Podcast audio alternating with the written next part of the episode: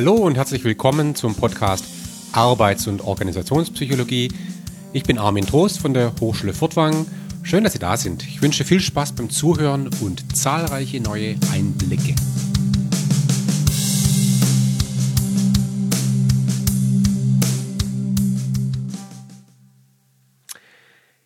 Ja, herzlich willkommen jetzt zu einer neuen Episode. Wir haben ja in den letzten Episoden über unterschiedliche Facetten eines Menschen gesprochen, einer Person. Wir waren wirklich auf der individuellen Ebene. Wir haben gesprochen über Arbeitszufriedenheit, individuelle Motivation, Persönlichkeit und Präferenz, Intelligenz und Kreativität und all die Dinge. Und der Vollständigkeit halber möchte ich jetzt mit einer Episode abschließen. Die habe ich betitelt mit ganz einfach Kompetenz die sozusagen die Dinge nochmal zusammenfasst und ein besonderes Thema, nämlich das Thema Talent, ergänzt.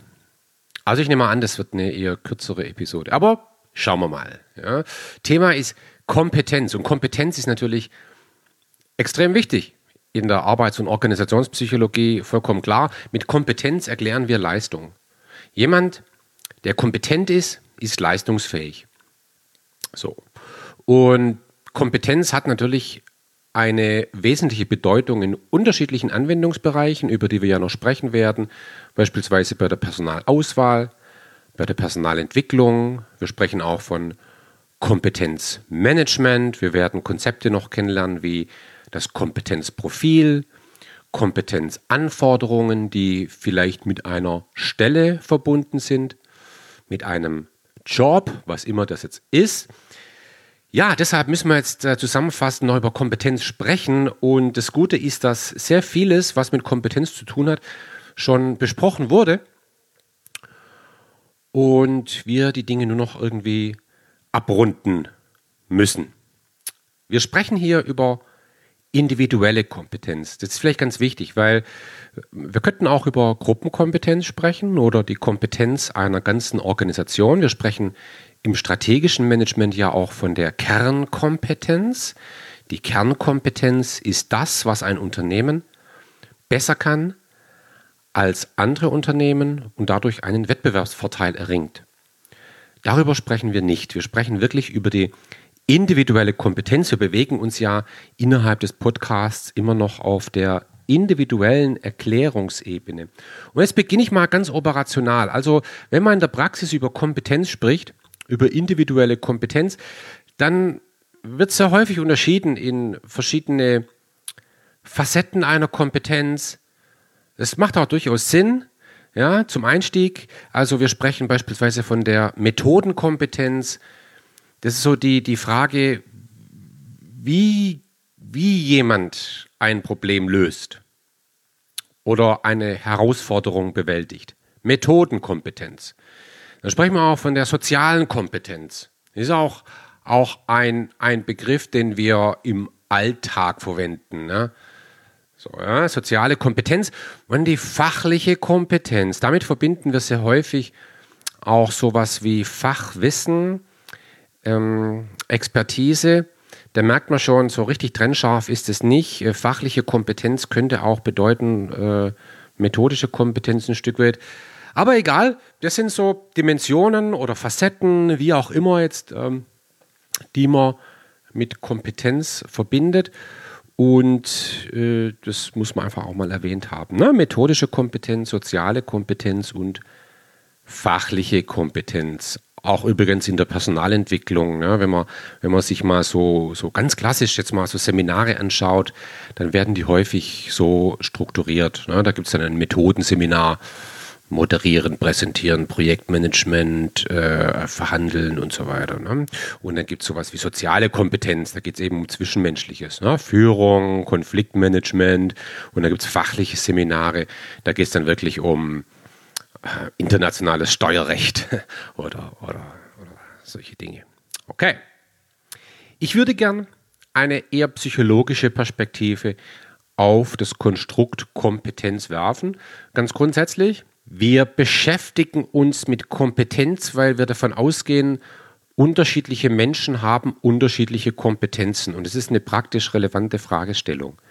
Jemand hat Kompetenz in Softwareentwicklung. Jemand hat Kompetenz in Führung von Mitarbeiterinnen und Mitarbeitern. Jemand hat Kompetenz in arbeitsrechtlichen Fragen. Jemand hat Kompetenz in Projektmanagement. Jemand hat Kompetenz in ähm, Sanitärtechnik. Jemand hat Kompetenz in was auch immer. Und wir gehen einfach davon aus, hier gibt es Unterschiede und zwar in Bezug eben auf unterschiedliche Domänen oder Anwendungsbereiche. Und jetzt müssen wir mal in das Thema Kompetenz tiefer reinbohren. Wir definieren Kompetenz als die Fähigkeit, Probleme zu lösen. Jetzt ist das ein bisschen tautologisch, weil wir in der Definition schon den Begriff der Fähigkeit drin haben und Fähigkeit ist möglicherweise gleich Kompetenz. Wir könnten, im Englischen sprechen wir auch von jemand hat the capacity. Jemand hat die körperliche, geistige Ressource, um bestimmte Herausforderungen zu bewältigen, bestimmte Probleme zu lösen. Wichtig an der Definition ist eben, dass es praxisbezogen ist. Es ist wirklich immer in Bezug auf eine gegebene Problemsituation. Okay? Und wenn man jetzt diese Capacity, ich finde es eigentlich ein ganz gutes Wort, im Deutschen sprechen wir nicht davon, der Kapazität. Wenn man die, die Capacity mal genauer anschaut, dann wird man feststellen, hier gibt es eben verschiedene Facetten über die wir schon zum Teil gesprochen haben. Und die will ich mal ganz kurz durchdeklinieren. Also, eine Facette sind die Dispositionen, die ein Mensch mitbringt. Dispositionen sind zum Beispiel etwas, worüber wir noch nicht gesprochen haben, nämlich zum Beispiel physiologische oder körperliche Dispositionen. Zum Beispiel ganz einfach körperliche Stärke oder körperliche ähm, Ausdauer. Das ist in vielen Jobs extrem wichtig die körperliche Leistungsfähigkeit, die ist nicht psychologisch, die ist körperlich, aber ist möglicherweise je nach Anwendungsbereich, je nach Domäne eine ganz entscheidende Disposition. Denken wir nur mal an die ganzen Menschen, die wirklich tapfer äh, körperliche, anstrengende Arbeit leisten. Dann haben wir aber auch kognitive Dispositionen. Und da haben wir zum Beispiel gesprochen über Intelligenz. Ja, das ist auch eine ganz wesentliche Disposition, eine Capacity, eine Facette von Kompetenz, über die wir schon gesprochen haben. Eine weitere Disposition ist Persönlichkeit. Darüber haben wir auch gesprochen. Wir haben zwar festgestellt, dass Persönlichkeit zunächst mal neutral ist, aber in Bezug auf bestimmte Anwendungskontexte sind bestimmte Persönlichkeitsdimensionen eben eher zuträglich oder weniger zuträglich. Also beispielsweise, wenn jemand sehr kreativ arbeiten muss, ist vollkommen klar, dass so ein Mensch eine, eine, eine hohe Ausprägung haben muss bei der Dimension Openness to Experience. Wenn jemand aber zum Beispiel als Buchhalter arbeitet dann wäre Conscientiousness, also Gewissenhaftigkeit, schon nicht schlecht. Ja? So, das heißt, immer in Bezug auf eine bestimmte Domäne sind bestimmte Persönlichkeitsdimensionen förderlich. Und jetzt komme ich zu zwei weiteren Facetten der Kompetenz. Nämlich, das eine ist Wissen. Über Wissen haben wir noch gar nicht gesprochen. Ist eigentlich schade, ja. Äh, will ich aber nicht. Wissen ist ein unfassbar weites Feld aus der, aus der kognitiven Psychologie. Wissen. Wissen ist konzeptionell. Ja, Wissen ist, wenn man mal das einfacher ausdrückt, theoretisch. Ich weiß, wie man eine Pizza backt. Ich weiß, wie man Schach spielt. Ich weiß, was die 20 wichtigsten Regeln sind bei einem guten Golfschwung. Aber das heißt noch nicht, dass ich es kann. Das heißt noch nicht, dass ich die Kompetenz habe. Aber es zu wissen, wäre eine gute Voraussetzung. Wir werden über Wissen noch sprechen im Zusammenhang mit, mit Wissensmanagement.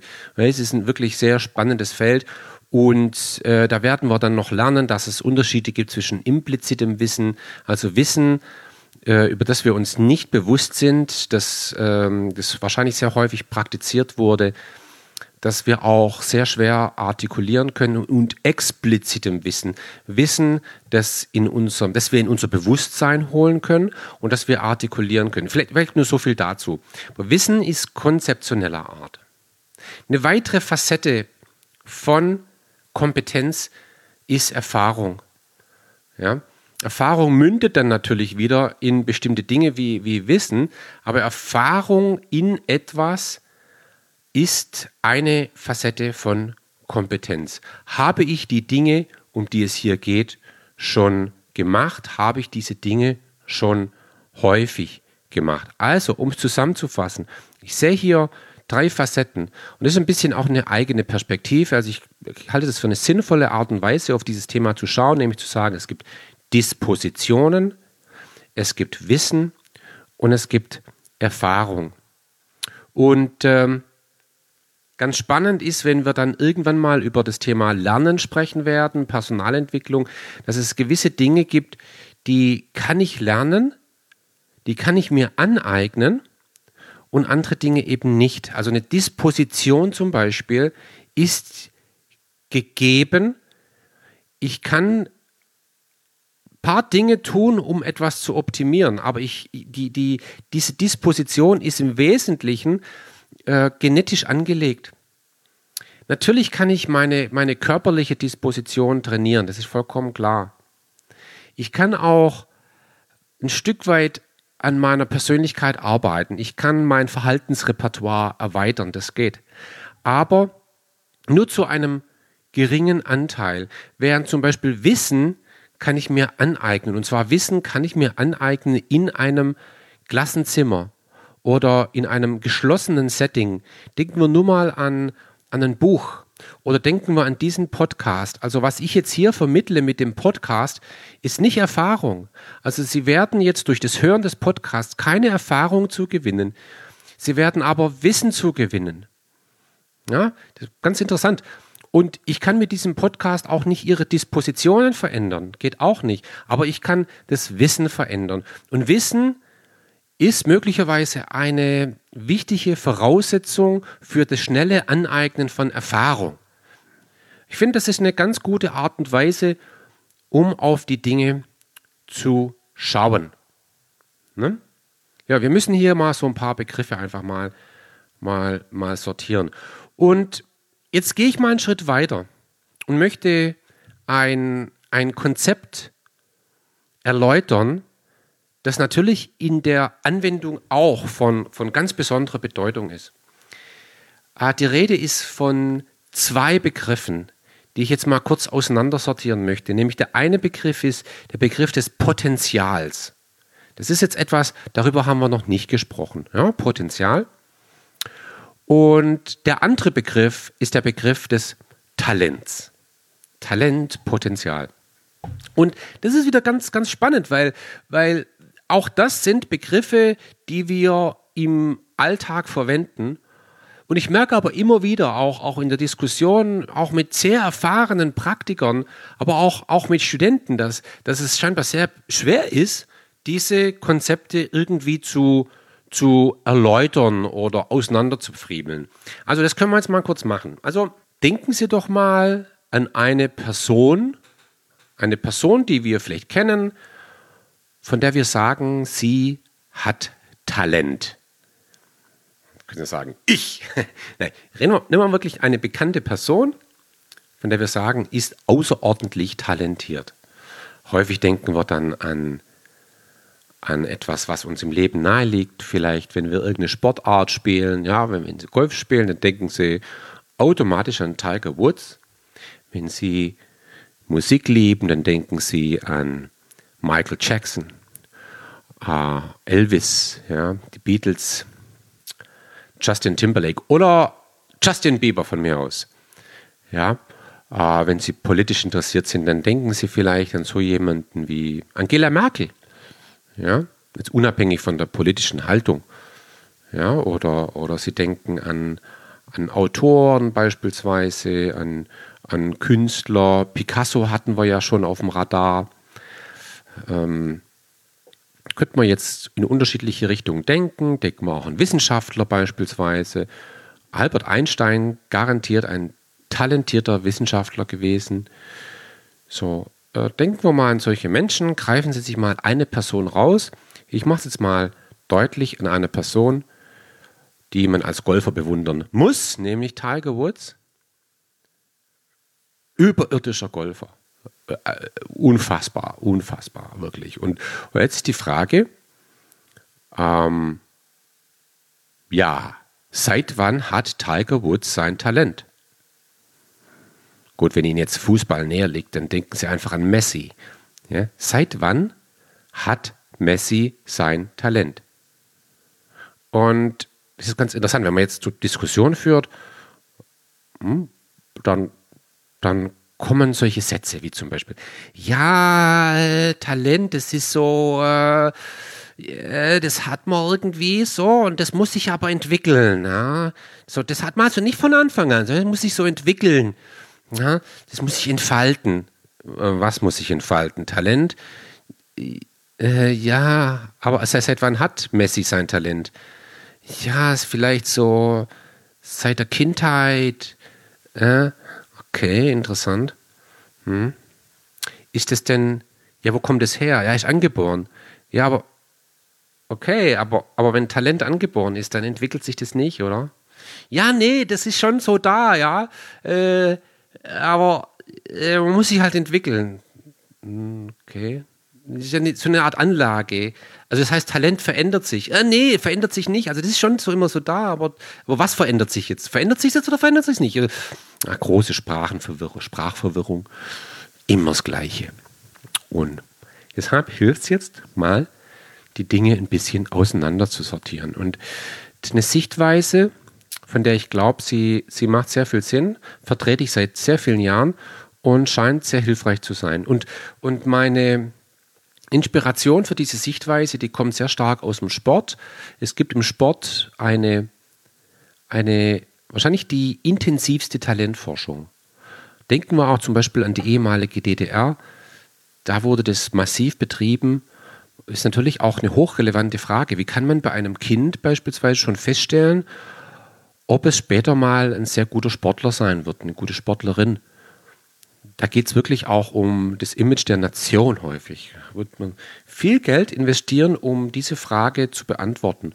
Und natürlich auch viel Geld investieren in Menschen, von denen man glaubt, sie, sie, sie hätten Talent. Sie hätten Talent zu einem Zeitpunkt, wo sie aber noch nicht Weltklasse sind. Ah, was ist dann zu einem früheren Zeitpunkt? Okay, zu einem früheren Zeitpunkt ist die Kompetenz noch nicht ausgeprägt. Also, deklinieren wir es mal kurz durch. Wie entwickeln wir eine Kompetenz? Und ich spreche jetzt wirklich von Kompetenz insgesamt. Wie entwickelt man die Fähigkeit, Fußball zu spielen? Wie entwickelt man die Fähigkeit, Software zu entwickeln? Wie entwickelt man äh, die Fähigkeit, eine bestimmte Fremdsprache zu, zu, zu sprechen? Wie entwickelt man die Fähigkeit, ein Instrument zu lernen?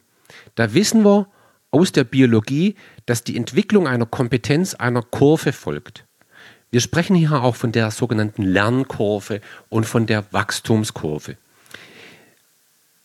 Sehen Sie einfach mal eine Sonnenblume, nehmen Sie, wenn Sie mal wieder Sonnenblumen knappern, Kerne knappern, dann sparen Sie sich einen einzigen Kern, den nehmen Sie raus, den essen Sie jetzt mal nicht, da halten Sie sich mal zurück, sind Sie diszipliniert, essen Sie diesen einen Kern nicht und dann stecken Sie den Kern mal in einen Blumentopf und gießen den fleißig. Und dann merken sie plötzlich, kommt das raus und dann wächst es jeden Tag und zwar erstaunlich schnell. Ja, und dann wird die Sonnenblume immer größer, wächst, wächst, wächst, wächst, wächst. Die, die, die wächst aber nicht ohne Ende, sondern irgendwann hat die mal so ihr Maximum erreicht. Bei, bei normaler, gesunder Hege und Pflege. Die wächst nicht in den Himmel, sondern die hört irgendwann aufzuwachsen, das wissen wir. So, die wächst am Anfang schnell, und dann aber immer langsamer. Das heißt, mathematisch gesprochen, die erste Ableitung wird immer weniger.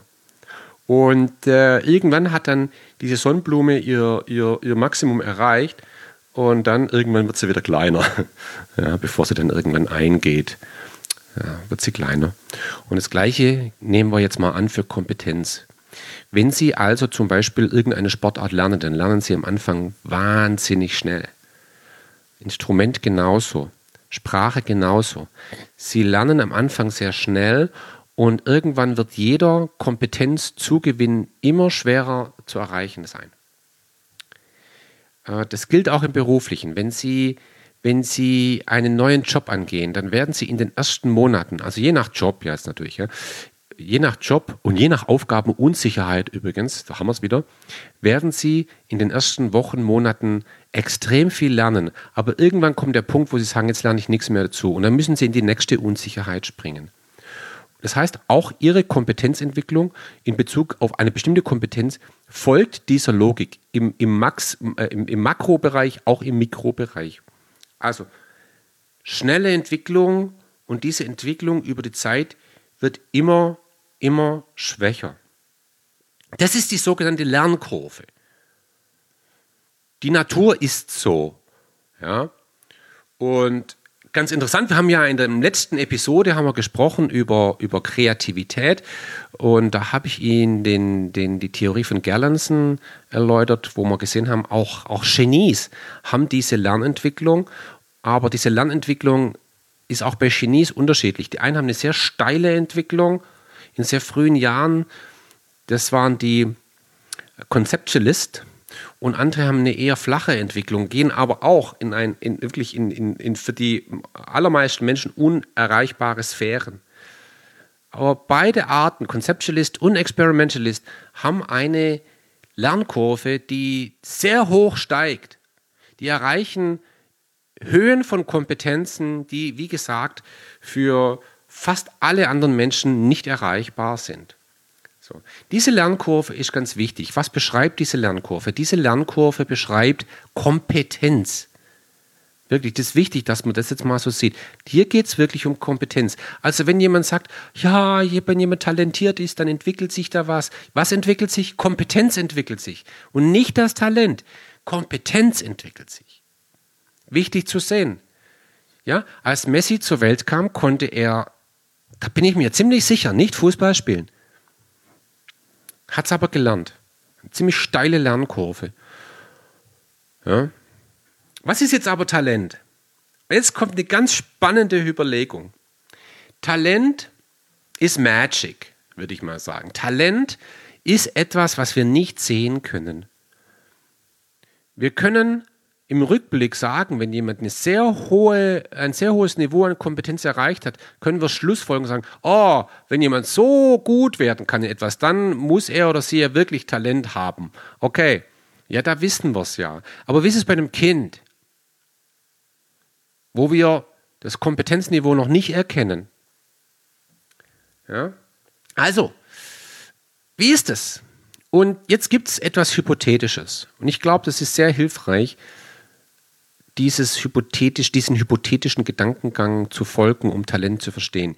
Stellen wir uns einfach vor, jeder Mensch hat in Bezug auf eine bestimmte Fähigkeit ein Niveau, eine, eine, eine, eine Decke, ja, wenn man sagen, die, die man erreichen kann, die man nicht erreichen muss, die man aber erreichen kann oder könnte.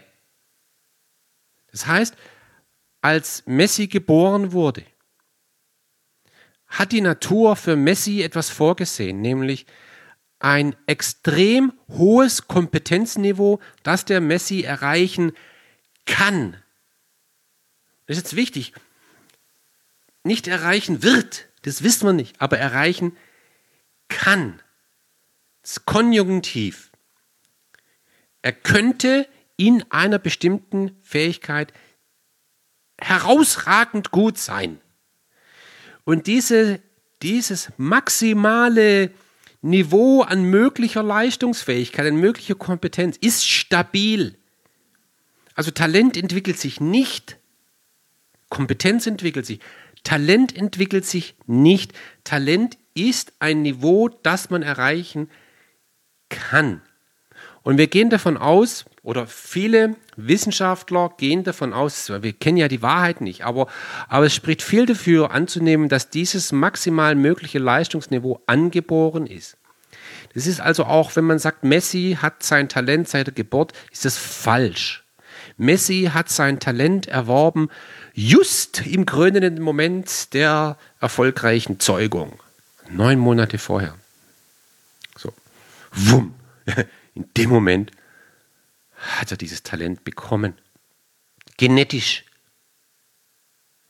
Und jetzt haben wir dieses Niveau maximal möglicher Leistungsfähigkeit. Und jetzt wird der Messi geboren oder Tiger Woods und irgendwann fangen sie mal an, Golf zu spielen oder Fußball zu spielen. Und dann werden sie irgendwie immer besser, immer besser, immer besser, immer besser. Also die Lernkurve beginnt zu steigen und steigt und steigt und steigt. Und wie gesagt, es entwickelt sich die Kompetenz. Und jetzt kommt ein weiterer Begriff ins Spiel, der ist wichtig. Was ist jetzt Potenzial? Jetzt haben wir im Grunde alles, um den Begriff Potenzial zu erklären. Potenzial ist nichts anderes als die Differenz zwischen, wo bin ich gerade mit meinem aktuellen Kompetenzniveau und dem maximal Möglichen. Also Potenzial ist nichts anderes als Talent minus Kompetenz. Muss ich vorsichtig sein, was ich sage. Wir sprechen beim maximalen Leist möglichen Leistungsniveau nicht immer von Talent. Das könnte ja auch sehr, sehr niedrig sein. Dann wäre es komisch, das als Talent zu bezeichnen. Wir sprechen dann von Talent, wenn das maximal mögliche Leistungsniveau oder Kompetenzniveau außerordentlich hoch ist. Dann sprechen wir von Talent. Okay? Und Potenzial ist die Differenz zwischen diesem maximalen Leistungsniveau, mit dem maximal möglichen Leistungsniveau und dem aktuellen Leistungsniveau, also der Kompetenz. Das ist Potenzial. Das heißt, wenn sich ein Mensch über die Zeit entwickelt, dann entwickelt sich nicht das Potenzial. Das wäre auch falsch. Das Potenzial wird immer geringer. Umso mehr sich jemand seiner, seiner maximal möglichen Leistungsniveau nähert, desto geringer wird das Potenzial. Und das ist jetzt Magic. Das ist wirklich Magic, weil dieses maximal mögliche Leistungsniveau ist nicht sichtbar. Ja? Und der liebe Gott oder wer auch immer hat eben nicht dafür gesorgt, dass wenn wir auf die Welt kommen, dass da irgendwie bei dem Kind, beim Neugeborenen plötzlich so ein Beipackzettel dabei ist. Ich meine, eigentlich würde man uns das wünschen. Ne? Da kommt der Messi zur Welt mit so einem Zettel, hat ich dabei, so Beipackzettel, und da steht drauf, okay, Messi kann in folgenden fünf Bereichen herausragend sein. Es muss ja nicht nur Fußball sein. Könnte sein, Messi wäre auch ein hervorragender Programmierer geworden. Er hat es nur leider nie erfahren. Ja? Also, die liebe Gott hat uns das nicht mitgeteilt. Und deshalb halte ich das auch für eine der ganz zentralen Lebensaufgaben eines jeden Menschen, herauszufinden, was müsste auf diesem Beipackzettel stehen. Wo kann ich in meinem Leben herausragend gut sein? Was ist das? Und das hat was zu tun dann mit einem, einem Konzept, darüber werden wir noch sprechen im Zusammenhang mit Talentmanagement, nämlich das Konzept der Berufung. Ich finde das Wort riesig, gigantisch. Ja, haben wir im Deutschen echt ein tolles Wort. Haben wir Glück gehabt. Die Berufung. Wofür bist du berufen? Ja, das klingt schon so, ein bisschen so. Ähm, groß. Was ist deine Berufung? Oh, und viele Menschen, die hadern damit ihr ganzes Leben. Und irgendwann, ja, mit 60, 70 fragt man sich, Mensch, worin hätte ich wirklich gut sein können? Also akademisch gesprochen, bei welcher Kompetenz hätte ich ein hohes, sehr, sehr hohes, maximal mögliches Leistungsniveau erreichen können? Ja? Also, wie man das rauskriegt, darüber sprechen wir noch. Das ist leider, das ist der Cliffhanger. Ja, also darüber müssen wir zu einem anderen Zeitpunkt sprechen. Mir war es jetzt einfach nur wichtig, an der Stelle jetzt nochmal so ein paar äh, Konzepte zu, zu auseinander zu, zu dröseln. Und wir haben gesprochen über, über Kompetenz, wir haben gesprochen über Disposition, über Erfahrung, Wissen, Potenzial, Talent Und ich bin schon der Meinung, wenn wir uns in der Arbeits- und Organisationspsychologie bewegen oder aber auch zum Beispiel im HR, im Human Resource Management, da wird schon genug gelabert. Ja, da wird schon genug gelabert.